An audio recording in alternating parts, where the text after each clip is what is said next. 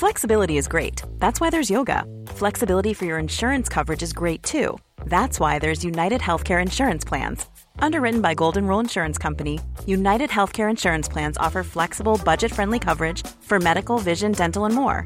One of these plans may be right for you if you're, say, between jobs, coming off your parents' plan, turning a side hustle into a full hustle, or even missed open enrollment.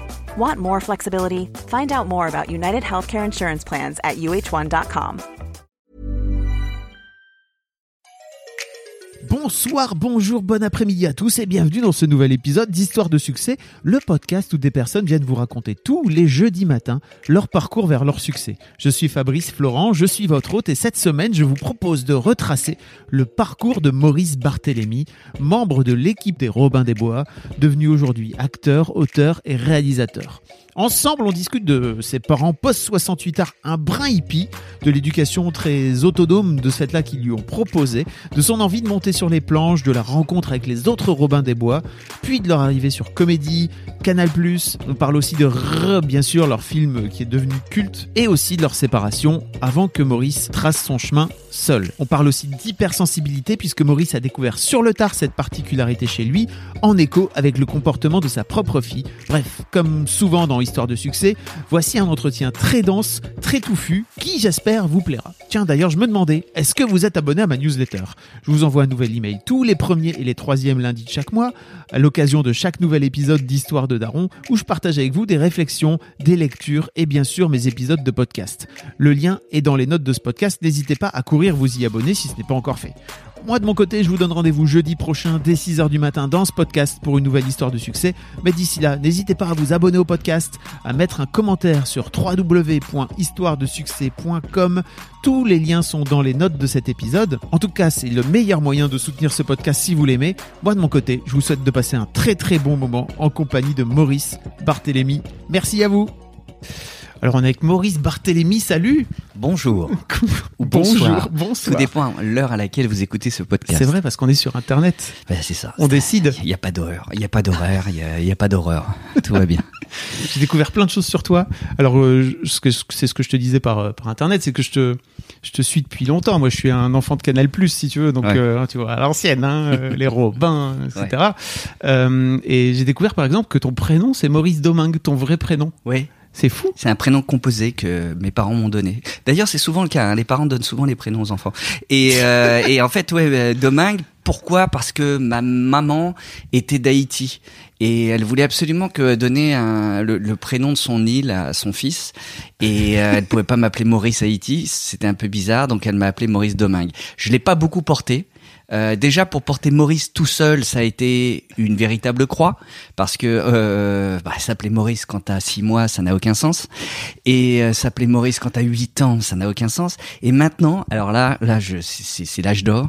Oui. Euh, Maurice est devenu hyper devenu, hipster, quoi. ouais. Donc euh, pff, les mecs me disent putain, tu t'appelles Maurice, j'adore. Il y, y a même des gamins maintenant qui s'appellent Maurice. bah oui. Mais Maurice Domingue, en revanche, pas grand monde.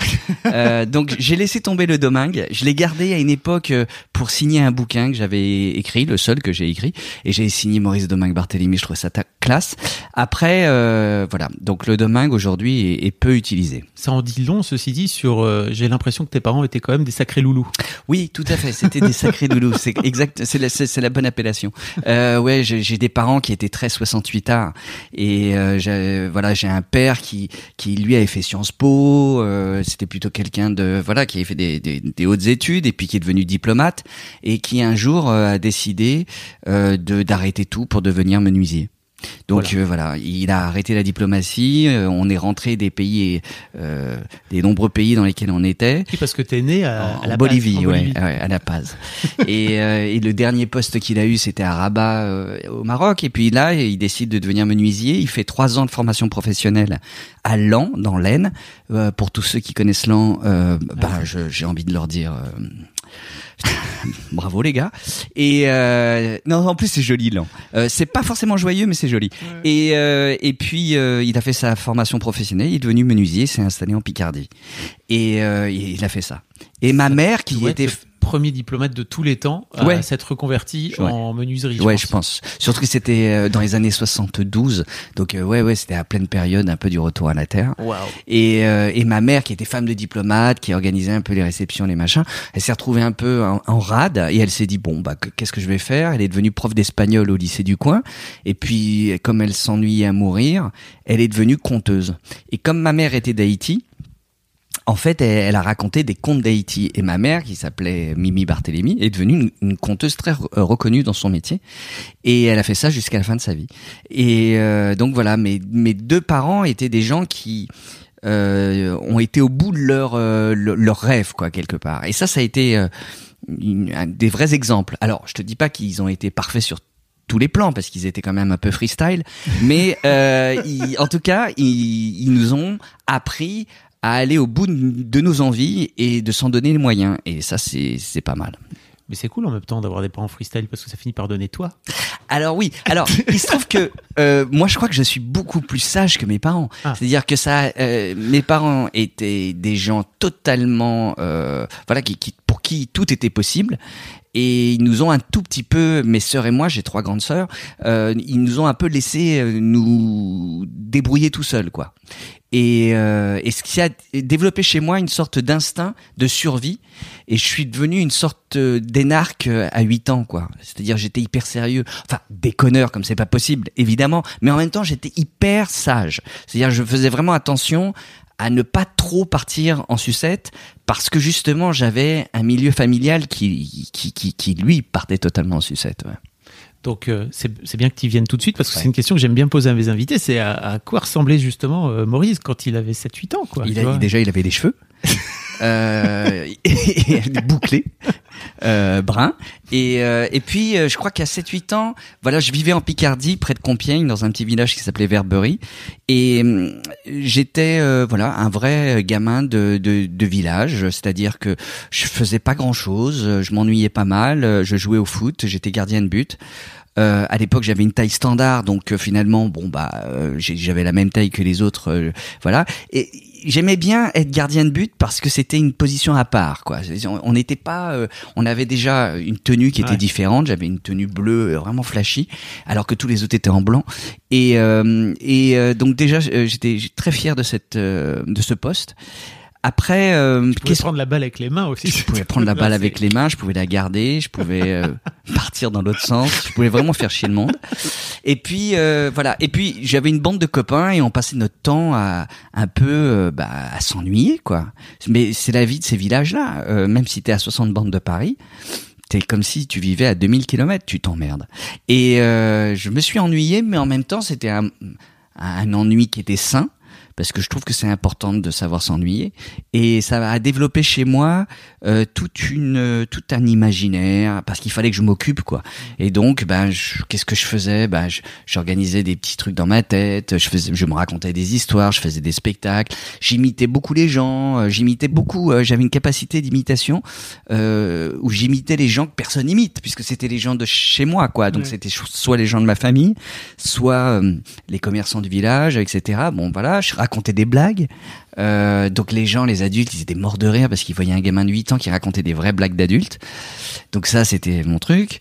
Euh, voilà, et puis j'allais à l'école, puis voilà, j'avais une vie, je regardais Goldorak et, c'était comme ça, ma vie euh, était pas... elle était à la fois très traditionnelle dans le village et en même temps totalement débridée au sein de cette maison folle. ça, concrétisait comment quand tu disais que tu étais livré à toi-même et que cette maison était folle J'étais totalement livré à moi-même, c'est-à-dire que mes parents, euh, mais c'est- comme ça, ne s'occupaient vraiment pas de nous. C'est-à-dire que c'est pas pour autant qu'ils nous laissaient faire des conneries, puisqu'on on- on n'en faisait pas. Enfin, moi, j'en j'en faisais pas, mes sœurs non plus. Mais en, en revanche, ils étaient très occupés. Mon père euh, faisait ses chantiers, ma mère euh, était par Mons et et au final, euh, bah moi. euh, bah, il fallait que je m'occupe, quoi, tout seul, et il fallait que je fasse les choses moi-même. Par exemple, qu- quand je dis par exemple qu'on était un peu livré à nous-mêmes, euh, si par exemple euh, on avait une sortie scolaire et que tous les enfants, bah normalement les parents préparaient un petit peu le sandwich euh, pour la sortie scolaire. Bah non, nous, il fallait qu'on, enfin en tout cas moi, il fallait que j'aille acheter mon jambon, mon jambon, ma baguette, le beurre et je faisais moi-même mon petit sandwich. Euh, voilà, donc je me préparais, voilà. Et puis quand tous les gamins euh, étaient accompagnés par leurs parents euh, devant le car, bah moi il y avait personne. Alors ça, ça peut faire un peu genre un peu euh, misérabiliste de raconter ça, mais moi je le vis pas comme une chose triste parce que j'avais pas de référence, donc pour moi c'était normal de vivre ça. Maintenant que je suis devenu père, euh, je me dis putain j'ai eu des parents qui étaient des fous furieux, mais je crois que c'est aussi le fruit d'une génération qui était cette culture, génération. euh, post 68 ans. C'est ça, ouais. Et il- qui, qui partait sur le principe de l'autonomie des enfants, mais sauf que moi, j'avais un peu des, des, des ayatollahs de l'autonomie à ce niveau-là, parce que moi, c'était plus que l'autonomie, c'était limite si j'avais pas un studio chez moi, quoi. C'est-à-dire que j'avais mes clés, je rentrais, je me faisais à manger. Mais c'est vrai, en plus, je me faisais à manger hyper tôt. Euh, j'ai- je crois que j'ai j'ai- j'ai des souvenirs de, de me faire à manger le midi à partir de 7-8 ans, ou, ou- et avec ma sœur qui était un peu plus âgée que moi, bah, on se faisait à manger tous les deux. Euh, c'était ça l'autonomie, euh, au point où je me souviens d'un voyage aussi. euh, ma mère était partie au Honduras euh, vivre une expérience théâtrale. Bon, ça, ça sera encore un autre chapitre. Et elle avait décidé de me faire venir au Honduras. J'avais 11 ans ou 12 ans. Donc à l'aller, elle me fait venir avec des journalistes que je connais pas. euh, parce qu'ils ils faisaient un documentaire sur cette expérience théâtrale. Et je me retrouve à partir avec ces mecs-là que je connais pas. Et on dort à Miami en escale. Je les connais pas, je partage leur chambre. Bon, déjà, alors s'ils avaient été pédophiles, ça aurait été une catastrophe. Dieu merci, j'ai été épargné. Et là-bas, j'arrive euh, au Honduras et, je me retrouve euh, dans un village de pêcheurs euh, à 5 heures de, de, de la capitale, à passer deux mois de vacances où là, m'ennuyer dans mon village de Picardie, là c'était Las Vegas à côté, quoi. Parce que là, il y avait rien. Il y avait pas d'eau, pas d'électricité, c'était une cata. Et au retour, c'était pour raconter cette anecdote, au retour, il y avait plus les journalistes. Donc ma mère m'a dit, écoute, euh, tu vas prendre l'avion tout seul, tu vas changer à Miami, tu fais gaffe de vraiment prendre l'avion pour Paris. Et, et roule ma poule. Elle me met même pas une pancarte, euh, genre parce que je pense qu'en plus on était à l'époque, on devait être en 82, 83. Je pense pas qu'il y avait le côté UM, enfant accompagné. Ouais. Donc, elle me fout dans l'avion et moi je change à Miami qui est le plus gros hub de l'époque quoi. Et euh, bah je me suis débrouillé. Et c'était ça l'autonomie selon mes parents c'est-à-dire qu'il fallait que les gamins se débrouillent quoi. Et au final ça m'a vachement blindé parce que j'ai vécu seul à partir de 15 ans et demi euh, et puis tous les choix que j'ai fait par la suite euh, les, les petits boulots que j'ai trouvés je me suis toujours débrouillé tout seul. Donc je dirais que ça m'a rendu service. Bah mais c'est un peu traumatisant au final Comment ça se passe le, collège pour toi? Le collège, alors il y a, deux époques collège. Il y a la première époque qui est euh, donc en Picardie, où là je suis plutôt bon élève.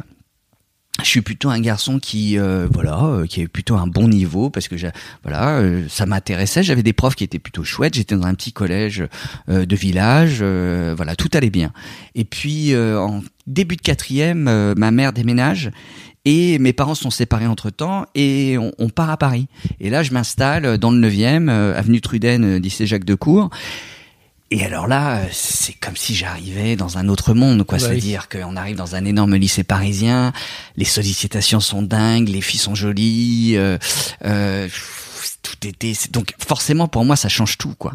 Et euh, là, je deviens moins bon, voire carrément pas bon du tout, parce que tout d'un coup, je me rends compte que ce qui est génial quand on va au collège, c'est les autres, c'est pas ce qu'on apprend, c'est les copains. Et je rencontre ma bande de copains que j'ai toujours aujourd'hui euh, à cette époque-là. Donc c'est une dizaine de potes euh, que je fréquente Ah, toujours. les ouais. Je les vois tous les dimanches soirs depuis euh, Ah plus ouais. de 30 ans, ouais. Et, et c'est là-bas que je les rencontre. Et puis, ben là, mon niveau s'effondre parce que je, je, je, je m'intéresse. Je crois qu'en plus, le fait que je tombe dans un lycée qui est plus euh, plus gros, avec des profs qui brassent plus d'élèves, etc.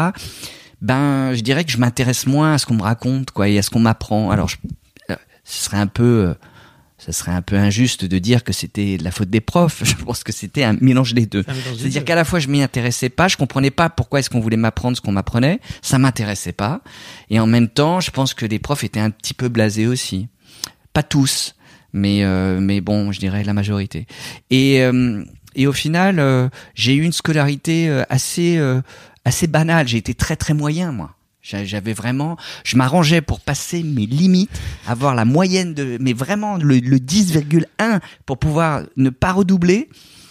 Mais en revanche, je- je ne faisais pas grand chose. Ce qui déclenchait des gros énervements chez mes profs parce que j'avais une bonne euh, un bon un oral potentiel. ouais je m'intéressais énormément je posais des questions qui étaient souvent très pertinentes mais je branlais rien et ça ça les rendait dingues parce qu'ils disaient mais qu'est-ce qu'il fait quelle feignasse Et moi, je, je disais, mais non, je suis pas une feignasse, c'est simplement que je, j'ai pas envie de travailler, ça ne me plaît pas. Et moi, j'ai pensé très longtemps par la suite que j'étais une feignasse.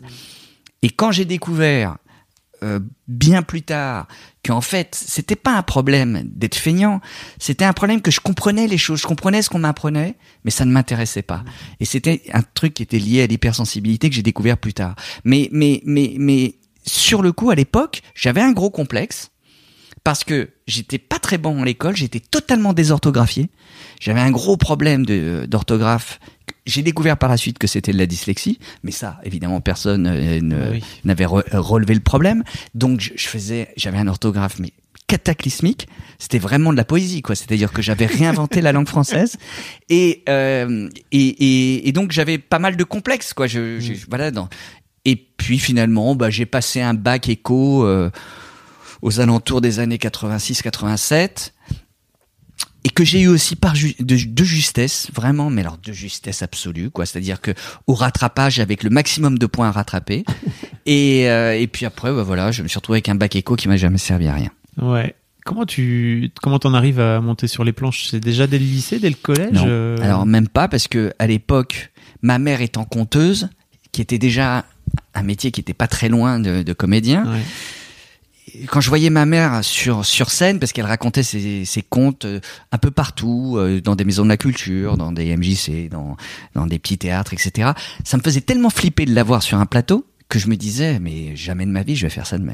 et en fait je pense qu'au fond de moi-même, j'étais très attiré à l'idée de faire euh, ce métier, mais je me l'accordais pas parce que tout ce qui m'a toujours attiré, je l'ai repoussé dans un premier temps. Ça, c'est une espèce de, de, de, résultat de l'esprit tordu euh, de l'hypersensible. C'est-à-dire qu'en gros, ça, m'attirait tellement que je me disais, mais ah, ça va jamais marcher, quoi.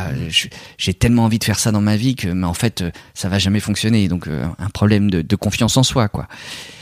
Et puis un truc aussi euh, où on peut pas se l'accorder, je sais pas, comme s'il y avait une culpabilité liée à ça, quoi. Bon, et moi, bah, je sors du du lycée, j'ai aucune idée de ce que je veux faire, pas surtout pas de théâtre. T'as pas de passion J'ai pas de passion. Ouais. Alors là, ça c'est clair. J'aime un peu euh, la musique. Je, je faisais de la batterie quand j'étais gamin, mais bon, la batterie n'est pas le truc qui te permet de. En tout cas, non, la batterie c'était un moyen de draguer un peu les meufs. et puis c'est tout quoi, en faisant du bruit et, et pas forcément en étant bon, mais euh, voilà. Et puis bon, je, je, je- je sors de ce, ce bac et puis je me dis je sais pas quoi faire. Mon père me dit écoute voilà j'ai trouvé la solution. Tu vas t'inscrire en histoire à Nanterre. Tu vas passer euh, par équivalence une licence qui va te permettre de rentrer à Sciences Po et après tu rentreras à Sciences Po. Le mec il avait rien compris de qui j'étais quoi, c'est-à-dire qu'il n'avait pas du tout compris que c'était pas du tout que les études c'était pas pour moi. Donc moi je lui ai dit écoute voilà j'ai une autre idée.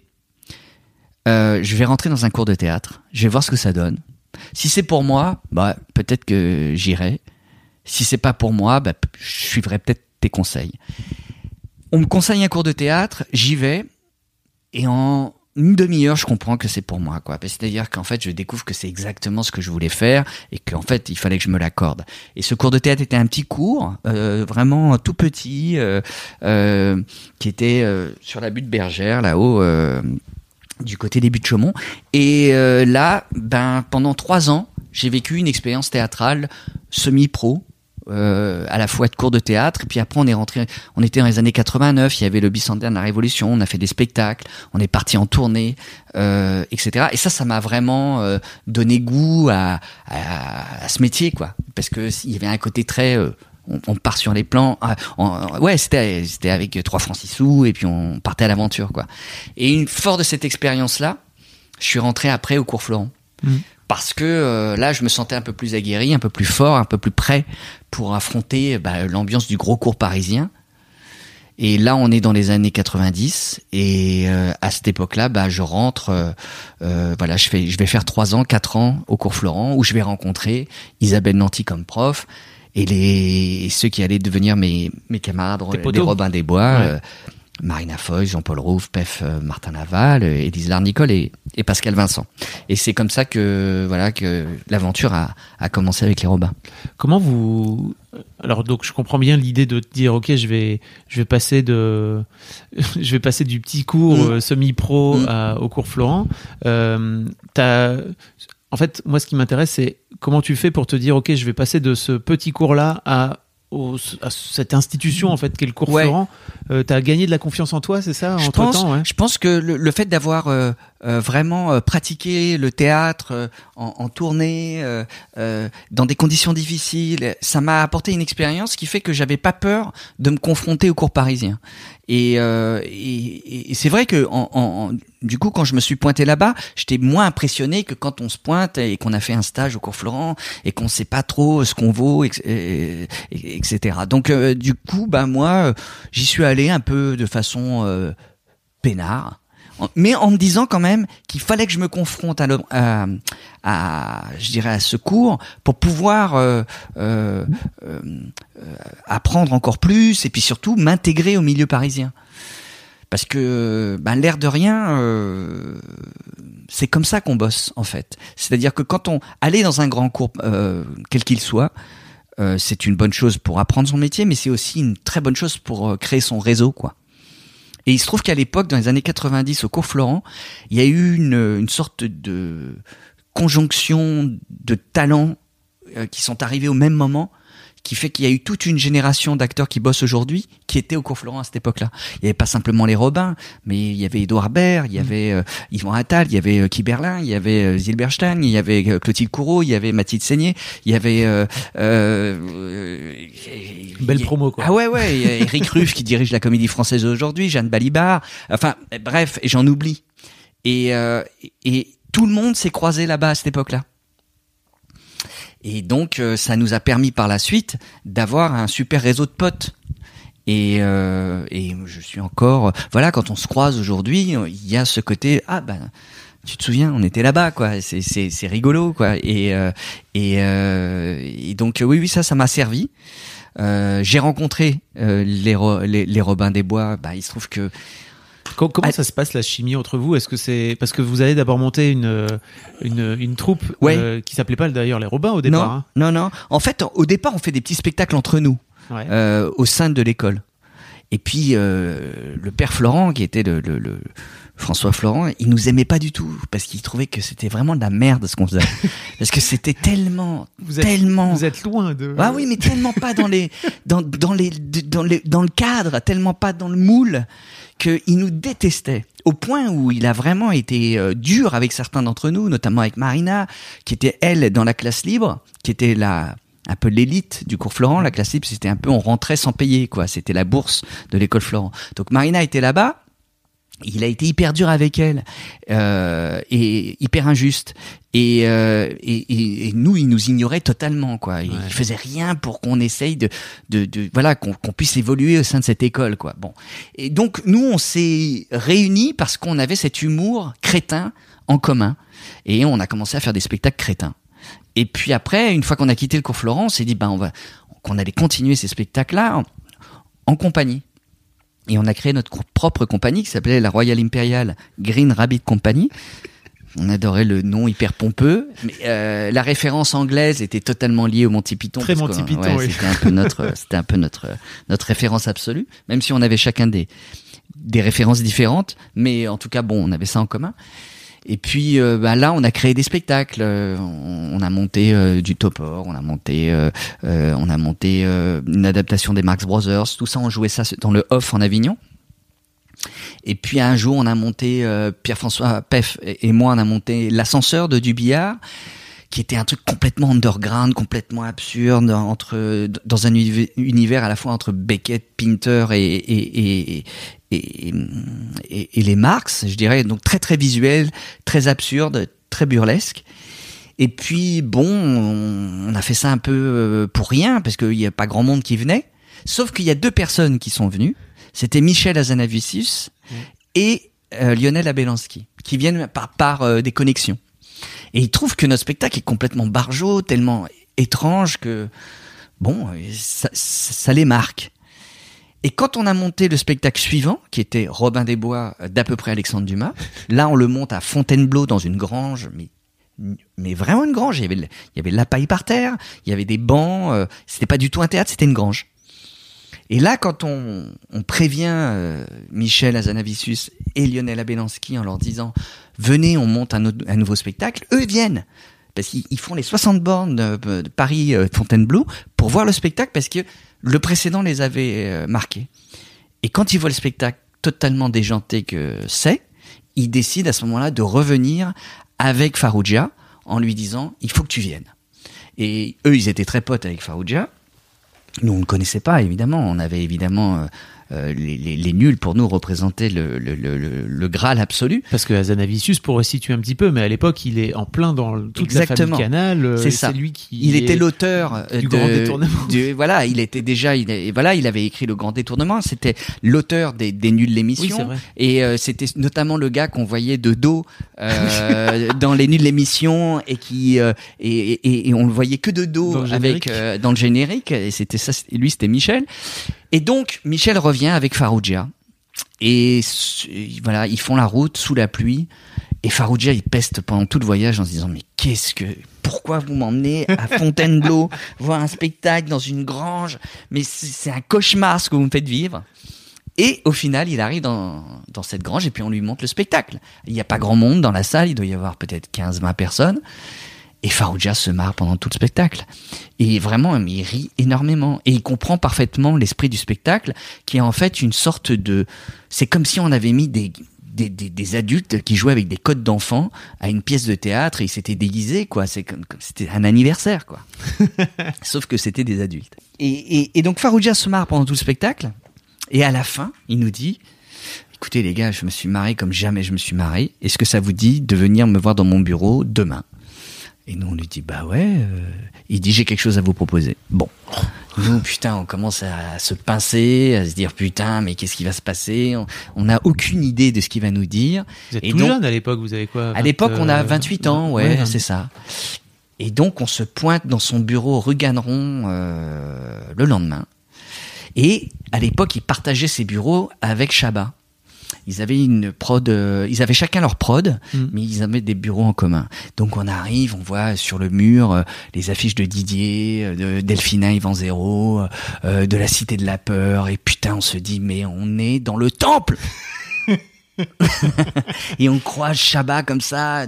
Parce que c'était vraiment une rêve pour vous, les nuls. euh, Totalement. ouais. Ah ouais, les nuls pour nous c'était la référence ultime après les Monty Python. Mm. On était beaucoup plus euh, les nuls que les inconnus. Mm, mm. Mais pas. euh, je, Ça je- se je- sent- c'était- voilà, il y a pas de peu, voilà, hein, c'était notre truc quoi. Donc quand on est reçu par Farouja dans son bureau rue Ganneron, on est dans nos petits souliers quoi. Et là, on s'installe et tout, et il nous dit, euh, installé dans son fauteuil, il nous dit bon bah les gars, écoutez voilà, voilà ce que je vous propose. Est-ce que vous voulez que je vous produise à Paris? Et là, on lui dit, il y a un silence. Puis on lui dit, on peut réfléchir Alors ça le fait marrer parce qu'il sait très bien qu'on va pas du tout réfléchir. Et puis euh, là, on, on, on sort du bureau et on fait des mecs qui faussement réfléchissent dans le couloir. Et en fait, dans le bureau, dans le couloir, mais on saute à pieds joints, tu vois, tellement on est heureux. Et après, on revient dans son bureau et dit, mais évidemment qu'on a envie de, on a envie d'être produit par toi. Et à partir de ce moment-là, bah, quelques mois plus tard, il décide de nous produire d'abord à la Gaîté Montparnasse, le même spectacle, le Robin des Bois d'à peu près Alexandre Dumas. Et lors de la première, comme c'est la première fois qu'un nul produit euh, au théâtre et qu'il avait un très gros carnet d'adresses, il fait venir euh, vraiment euh, du lourd. Et, le, et, et à l'époque, il y avait encore Nul par ailleurs. Il fait la promotion de Nul par ailleurs. Et euh, voilà, et il pousse le spectacle, ce qui fait qu'il y a plein de gens qui ont envie de voir ce spectacle parce que Farouja produise un spectacle, c'est la première fois qu'il produit, euh, et, et, et, et voilà, et tout le monde parle de cette équipe un peu bizarre qui fait un spectacle un peu bizarre, et ça prend assez vite. Et ben la salle est pleine et on joue à la Gaîté Montparnasse pendant trois 3-4 mois et après on va jouer au Splendide pendant 3-4 mois aussi. Et ça a toujours marché, ça a super bien fonctionné et ça a été un rêve. De Fontainebleau à la Gaîté Montparnasse. en très peu de temps. Et ça, et ça cartonne. Et après, euh, Farouja un jour vient nous voir et nous dit bon bah écoutez, euh, voilà, j'ai une nouvelle proposition à vous faire. Euh, je vais monter une chaîne, euh, une chaîne dédiée à la comédie, inspirée de Comédie Centrale et euh, je vais, il va y avoir une émission phare et j'aimerais que ça soit vous qui qui qui qui qui, qui, euh, qui est animé, euh, pas vraiment animé, mais vous allez faire les sketchs, de, de, cette émission. elle va s'appeler La Grosse Émission. Putain, nous on lui dit, mais tu sais que nous on n'est pas du tout télé, on vient du théâtre, on sait pas du tout faire des sketchs, c'est pas du tout notre domaine, ça va être de la merde. Il nous dit ouais. J'en ai bien conscience. Comme vos spectacles, d'ailleurs, votre spectacle est un peu de la merde, mais vous l'avez assumé. Et au final, tout le monde, euh, euh, enfin, en tout cas, les gens qui venaient voir, et, pour la plupart, adhéraient. Donc, vous allez faire exactement ce que vous faisiez au théâtre, mais sous forme de sketch. Pour nous, c'est c'est vraiment un exercice compliqué parce que c'est pas du tout notre euh, notre euh, notre domaine quoi la télé pour nous on est totalement étranger à la télé et on se dit ça va être un enfer et puis finalement, on s'y est mis.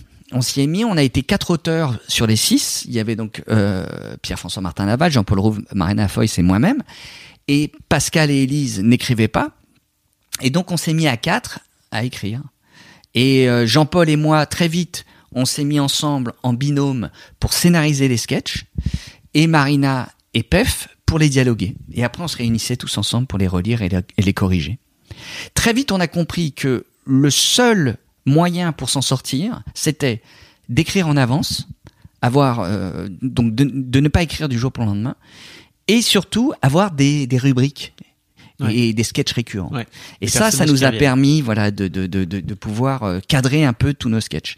Au départ, on est, on a, on a vraiment un peu pataugé dans la smoule pendant pendant quelques mois. Et puis petit à petit, ben, le fait de d'y aller et de fournir 20, minutes de sketch par jour en direct. C'était tous les jours. C'était tous les jours, sauf le, week-end. Et, et, tous les jours, il fallait fournir entre 20 minutes et 25 minutes de sketch. C'est un truc de fou. C'était dingue. et il y a eu énormément de déchets, mais dans les déchets, il y avait des trucs qui étaient pas mal.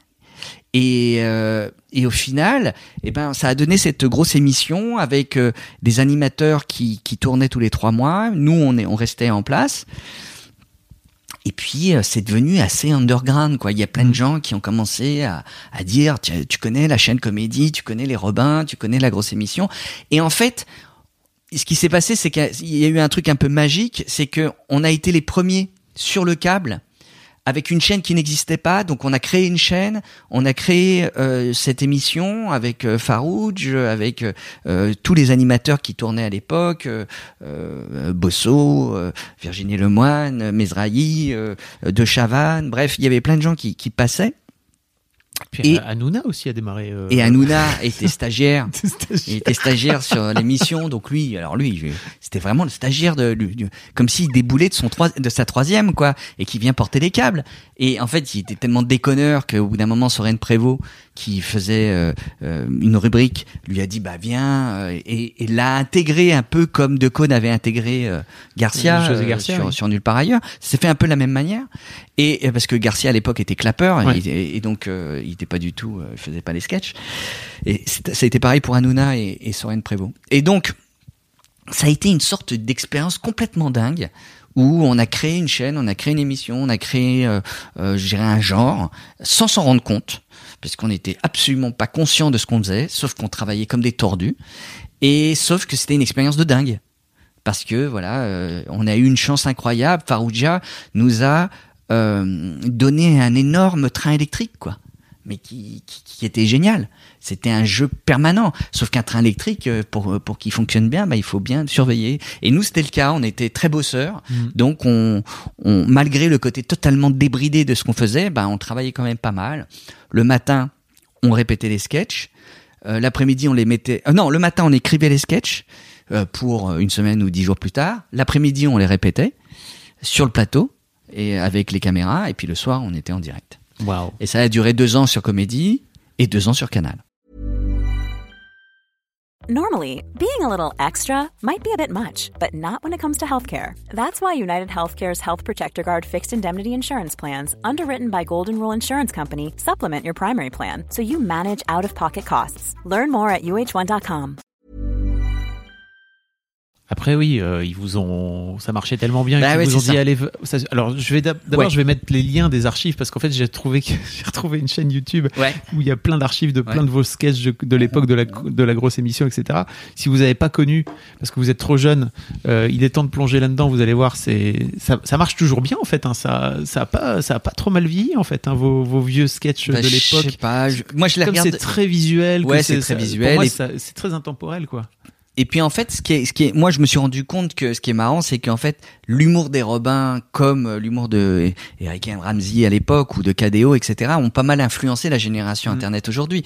Donc ce qui fait que, que- quand on voit un peu les, les conneries des Robins ou d'Eric et Ramsey, on se dit.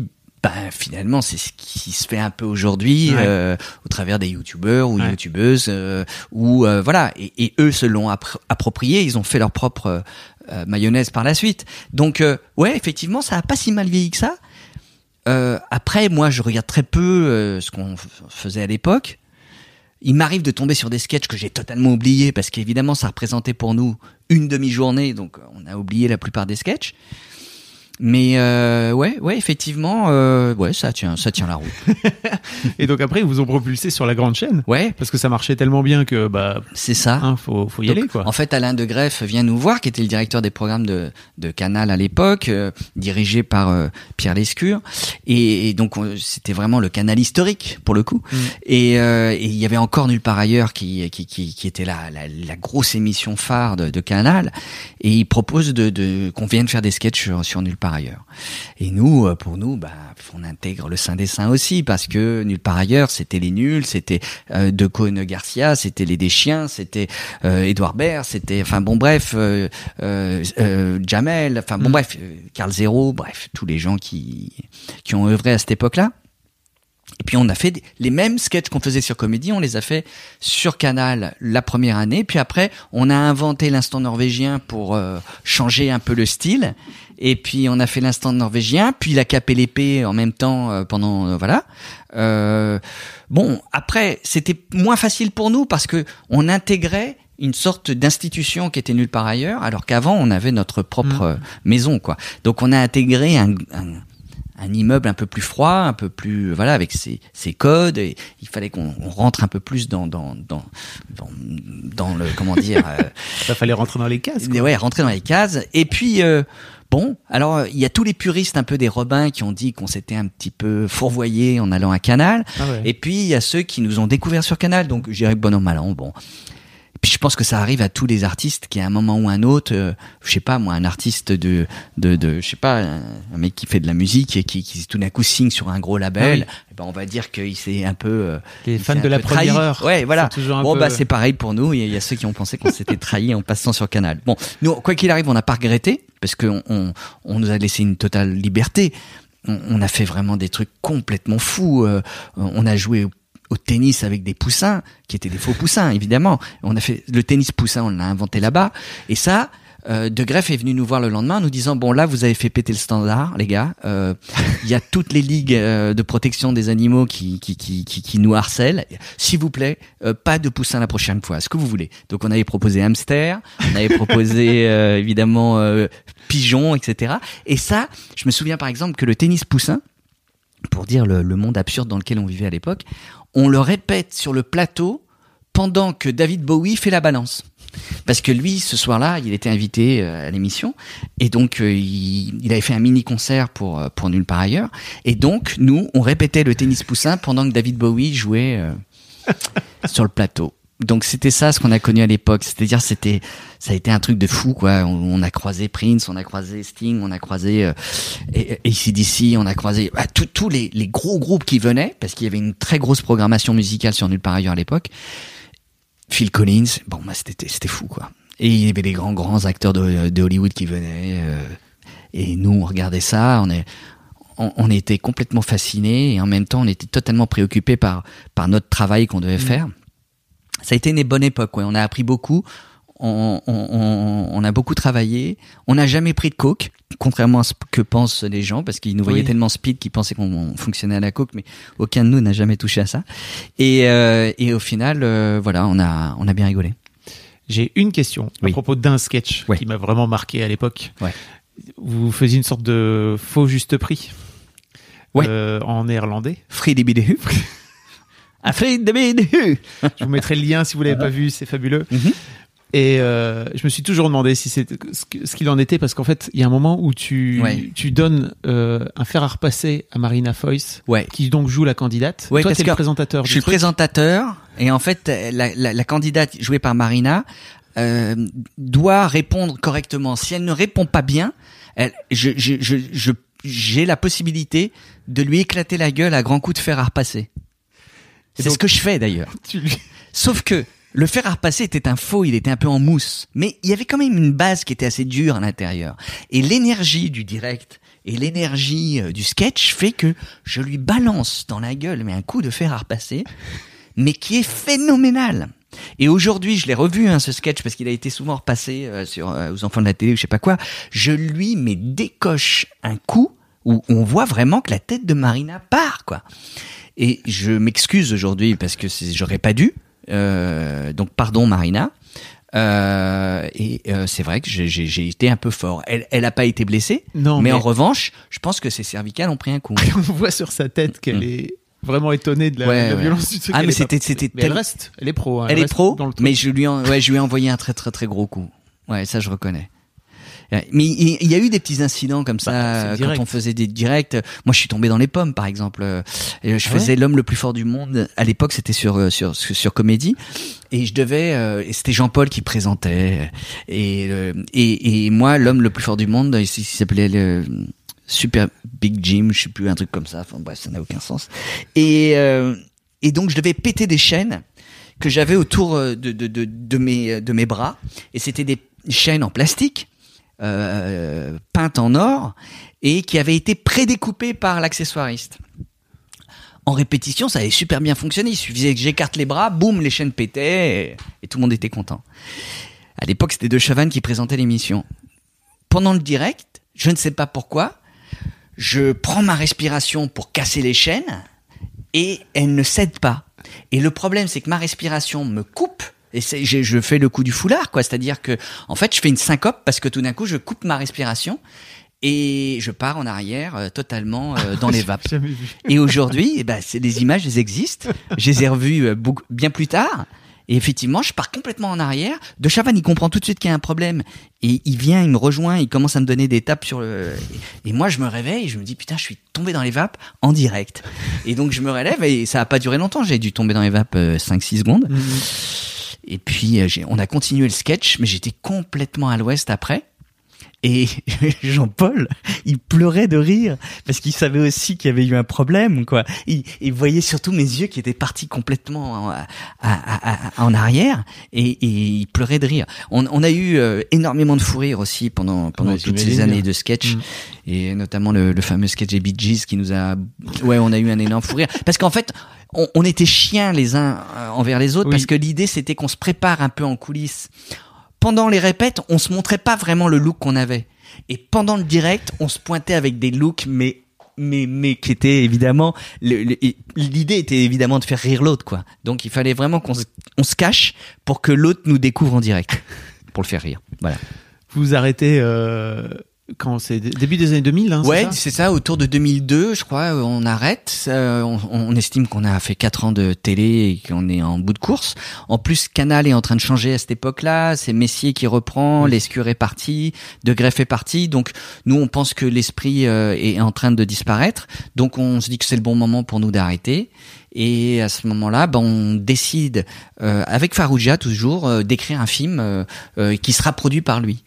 Et puis, euh, alors on commence à écrire, on sait pas trop quoi au départ, et puis finalement on se met d'accord sur une idée de raconter euh, la première enquête, euh, euh, le premier crime de l'humanité euh, pendant l'époque euh, Préhistorique. une- préhistorique. Une idée qui me vient sur un scooter et quand j'arrive au bureau, je leur propose, ils me disent ah ouais c'est super, on va faire ça. Bon, ok. Et donc Farouj doit le produire. Et puis en fait, à ce moment-là, il est, euh, il est nommé euh, directeur des programmes de Canal. Il ne peut plus produire le film. Et à ce moment-là, il nous demande euh, est-ce que vous voulez que je le demande à Chabat? Et nous on dit bah qu'à cela ne tienne. Chabat reprend la batte, la la la la la l'affaire. Et à ce moment-là, euh, plus Chabat s'implique euh, dans la production, plus on lui dit vas-y réalise le film quoi. Et donc à ce moment-là, il décide, euh, mais vraiment parce que je crois qu'on a kidnappé l'ensemble de sa famille, euh, que qui, qui va le réaliser. Et à ce, et à ce moment-là, bon ben euh, euh, commence l'aventure re, et on écrit pendant à peu près un an et demi le film. Je, je rigole parce que on- même si on a passé un an et demi à l'écrire, les derniers mois où il fallait vraiment donner un grand coup de, de, de, de- un grand coup d'accélérateur, Chabat a vu qu'on on n'y arriverait jamais à terminer ce, ce scénar. Et donc il nous a isolés dans un hôtel, un, un palace parisien qui s'appelle le Meurice. Et il a passé un deal avec eux parce que et le Meurice nous a invités pendant 15 jours pour qu'on termine l'écriture de ce film. Donc c'est drôle que le Meurice a abrité heureux. Et, euh, et en fait, on se réunissait tous les jours à raison de 8 à 10 heures par jour dans une salle de con- conférence du, du, du Meurice. Ça n'a aucun sens quand je raconte ça. Pour trouver nos, terminer nos conneries sur eux, quoi. Et, et c'est comme ça qu'on a terminé le scénar et qu'après on est parti tourner ce scénario euh, ben dans les euh, dans le voilà dans l'arrière pays de Montpellier du côté de l'Odève euh, dans le Larzac. Et c'est là-bas qu'on a tourné ça euh, oui autour de des années 2003 dans ces eaux-là euh, euh, pendant presque quatre mois euh, entre février et, et juin 2002 ou 2003 je crois un truc comme ça Ça marche bien, Re Ça fait quoi? Ça fait plus de 3 millions d'entrées Ah non, non, non, non, non. Quand le film sort, quand le film sort, on se fait mais éreinté par la critique. C'est-à-dire que on fait la couve du Parisien, première page du Parisien marquée nul. Donc là, c'est c'est c'est on se fait assassiner par la par la critique parce que en plus, euh, ils n'attendaient qu'une chose, c'était qu'après l'énorme succès de Cléopâtre, Ah oui, de parce Astérix. entre temps, voilà, Chabat, Chabat, avait avait fait Astérix, Mission Cléopâtre, qui avait fait euh, 19 millions d'entrées, ou 18, ou 16, enfin bon, bref, énorme. beaucoup. Tout d'un coup, Chabat se compromet avec les Robins. euh, Ah pour, oui. euh, tu- Et donc, ils se disent, mais c'est l'occasion rêvée pour pouvoir lui tomber dessus et le ramener sur le plancher des vaches après l'énorme succès d'Astérix. Et donc, on se fait abattre par la presse, mais véritablement abattre. Les gens crient à, à la, à la merde absolue, quoi. Les gens, les critiques. Enfin, les critiques, ouais. Et donc, il y a ceux qui aimaient les Robins qui comprennent le film, Mm. et puis il y a l'énorme malentendu euh, autour où euh, les gens se disent mais c'est quoi ce film? On comprend pas quoi. On comprend pas le film. Et au final, le film fait un million huit. ça va être tout noir? Oui, oui, c'est ça. Personne ne comprend. Le film fait un million huit, un million neuf, ce qui est tout à fait honorable, mais malgré une critique assassine. Ouais. Assassine.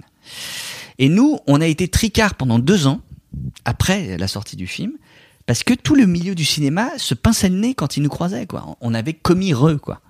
Et nous, dans notre ultime fierté, on s'était dit, ce film sera culte un jour. On peut être fier de ce qu'on a fait, il sera culte. Mais on n'avait évi- évidemment aucune raison de penser que ce film allait devenir, euh, on peut dire aujourd'hui qu'il est plutôt une référence pour Bien pas sûr, mal de gens. Et euh, j'aime pas utiliser le mot culte parce que euh, le culte, c'est les autres qui décident, pas ceux qui le font. Et donc euh, euh, aujourd'hui, c'est vrai que ce qui nous fait plaisir, c'est qu'en fait, euh, ben, quand tout d'un coup, euh, dans, ben, on est au cinéma, puis tout d'un coup, ben, la, le- le- Ah, la lumière oui. tombe, et puis il y a toujours un crétin qui sort, il va faire tout noir. Putain, ça nous touche. On se dit putain, on est arrivé à ça, quoi. Et puis il y a des gens qui reprennent des, des, des ouais, des, des répliques, et puis le film a ben a marqué quand même une génération, on peut le dire. Et puis voilà, il y a encore des gens qui qui qui, nous citent pas mal et et, même des anecdotes qu'on m'a racontées récemment. On m'a dit euh, euh, un, élève pilote euh, qui qui bosse dans la, base aérienne de de salon et qui qui disait que les pilotes en quand quand ils sont là-haut dans le ciel utilisent des codes entre eux euh, d'heureux en disant il va faire tout noir ta gueule et puis euh, voilà. et nous on se dit oh, putain ça c'est cool quoi bref euh, aujourd'hui ouais on est content que le film ait fait son petit bonhomme de chemin et, et, euh, et que et que ouais il y a des gens qui ressortent les répliques tout ça ça nous fait plaisir euh, comme j'imagine le Splendide peut, peut être heureux de de- d'avoir marqué autant. Bon, nous c'est pas à ce niveau-là, mais euh, mais en tout cas, ouais, ça, ça fait vraiment plaisir, ça c'est sûr. Vous vous séparez après Ouais. Après cette Après, aventure après, ouais, ouais, on se sépare parce qu'on a fait théâtre, euh, Télé. euh, télé, cinéma. On estime qu'on a fait huit ans de- de- d'expérience commune et qu'il est temps que chacun euh, vole de ses propres ailes. On, on- c'est un peu triste la séparation parce que on, on s'entend toujours très très bien, on s'est jamais engueulé, mais on termine un peu sur un échec parce que Re euh, nous a un peu euh, refroidi quoi. Euh, et, puis en fait, voilà, chacun fait ce qu'il a envie de faire, chacun de son côté. Pourquoi tu ris Euh, non, non, parce que après coup, euh, finalement, ça s'est bien passé avec. Bah oui. Mais sur le coup, c'était tristoun. Et puis, et puis, il est arrivé des trucs vraiment dégueulasses où euh, je- il y avait une, il y avait un torchon qui s'appelait Entrevue, euh, qui avait sorti euh, à la sortie du film euh, nos contrats carrément. Ah ok. Ouais. Et euh, et euh, et à l'époque, c'était horrible pour nous parce qu'il y avait eu un cambriolage dans les locaux de la prod de Chabat.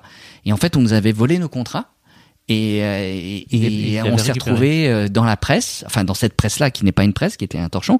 Et euh, au final, euh, tout ça en plus avec un article hyper, hyper, mais, mais hyper dégueulasse, euh, balançant sur Pef, sur Jean-Paul, qu'on était des monstres, qu'on qu'on se- qu'on qu'on- se comportait hyper mal avec nos collaborateurs et collaboratrices, etc., etc. Bref, tout ça nous a donné un, un, un sale goût en, en- au moment de la séparation. Mhm.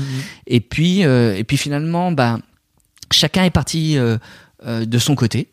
Euh, moi, le hasard a voulu que très vite euh, j'embraye vers la réalisation. J'ai j'ai fait Casablanca Driver, qui est un film un peu particulier, qui a été très peu vu à l'époque On peut l'appeler comme ça. et, et qui est un faux documentaire sur l'histoire du plus mauvais boxeur de tous les temps et qui est un- voilà un film que peu de gens ont vu mais ceux qui l'ont vu euh, m'en parlent plutôt en bien Bah oui. et euh, et puis après voilà euh, je je je, fais papa avec Chabat euh, et puis après papa j'en fais d'autres On peut s'arrêter sur papa parce que c'est tu montres un tout autre. Ouais, une autre, Visage, euh, hein. ouais, ouais, une autre, une autre, un autre aspect de moi où je raconte euh, l'histoire d'un père et de ce fils qui se traversent la France euh, dans des circonstances un peu particulières. On sait pas trop ce qui leur est arrivé tous les deux. Mhm. Puis en fait, on découvre à la fin que euh, ben le, le père a perdu un enfant et le fils a perdu un frère et que c'est ce voyage, c'est un peu le voyage de du deuil, quoi.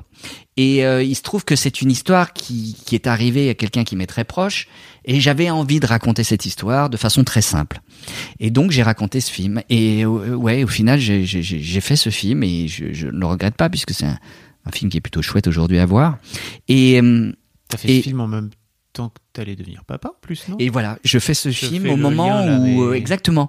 Et euh, je, je l'ai écrit avant de devenir père, donc euh, tout ce que j'écris dans le film, c'est quelque chose qui qui, qui qui était avant d'être père. Ouais.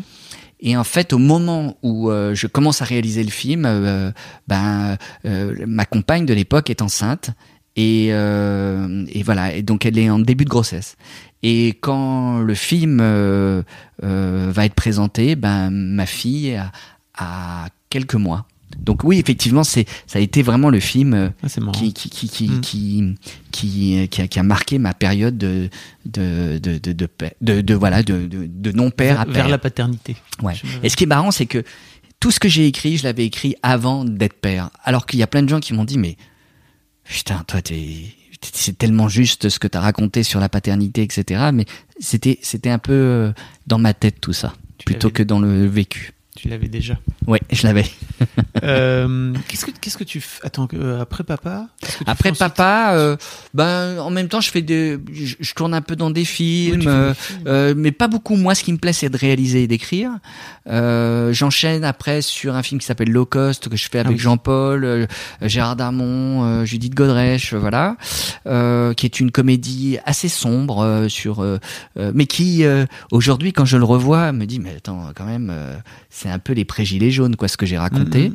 Euh, voilà. Euh, après, j'ai fait un film euh, qui est une sorte de parodie de film d'horreur avec Norman et euh, Ah oui. qui s'appelait pas très normal activité avec euh, euh, Stéphie Selma, qui est un peu un teen movie, mais j'a- j'avais envie de me confronter à, à un film tout simple, un peu déconnant, avec très peu de moyens, et je l'ai fait avec très peu de ronds, et je me suis bien amusé à le faire. C'est toi qui vas chercher Norman? Ouais, c'est moi qui vais Ouais. chercher Norman. À l'époque, il était déjà bien bien installé. Il avait déjà son, son- son- énormément de, de, de followers. Et Un ou deux, un ou deux déjà abonnés. bien costaud. Mais euh, voilà, quand je suis venu le voir, il était tout content parce qu'il connaissait bien les Robins et il m'a dit bah, à mort, on, on y va. Et c'était son premier film et, et et je vais chercher Stéphie Selma euh, que moi j'avais vu dans dans Casse départ. Elle avait un tout petit rôle euh, dans le film des Bouées et euh, et je les réunis tous les deux. Et euh, voilà, puis aujourd'hui, bah, c'est un peu tous les deux des, des bonnes, devenus, euh, des, des bonnes stars, c'est cool. Et euh, j'ai pris beaucoup de plaisir à faire ce film. Et de toute façon, j'ai fait, j'ai pris du plaisir à faire tous mes films, même si tous mes films euh, ne sont pas vus de la même manière. Mais c'est exactement comme quand on est père.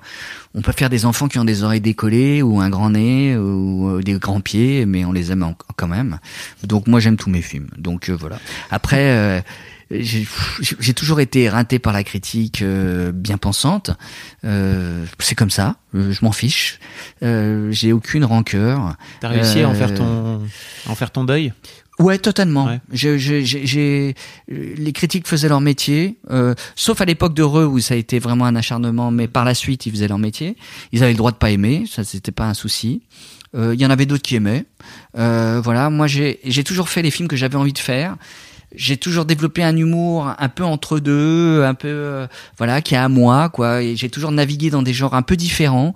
Euh, J'ai à la fois fait euh, ben, un road movie, j'ai fait un film dans un avion, j'ai fait euh, un teen movie, j'ai fait un film très choral avec les ex qui était euh, beaucoup plus mainstream, etc. Mais c'est pareil, je regrette pas, je me suis amusé à faire tous ces films. Et le prochain, ça sera plutôt une comédie dramatique, pas vraiment, voilà, un peu, un peu particulière, encore différente. Euh, ce qui est cool, c'est que j'ai eu le sentiment d'être libre, de faire les films que j'avais envie de faire, même si j'ai jamais fait des gros cartons en salle.